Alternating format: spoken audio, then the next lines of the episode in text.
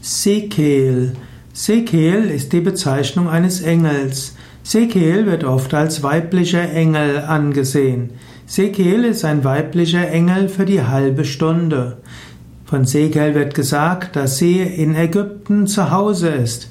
Sie kommt, wenn sie gerufen wird. Sekel gilt auch als Zukunftsengel. Sekel gilt als Engel der Seelenreinigung. Wenn du in Dunkelheit dich fühlst und nicht weißt, was du tun kannst, dann kannst du dich öffnen für göttliche Kraft. Wenn du in Dunkelheit bist und ein Licht spürst, dann kannst du diese Kraft ansehen als die Kraft von Engel Segel.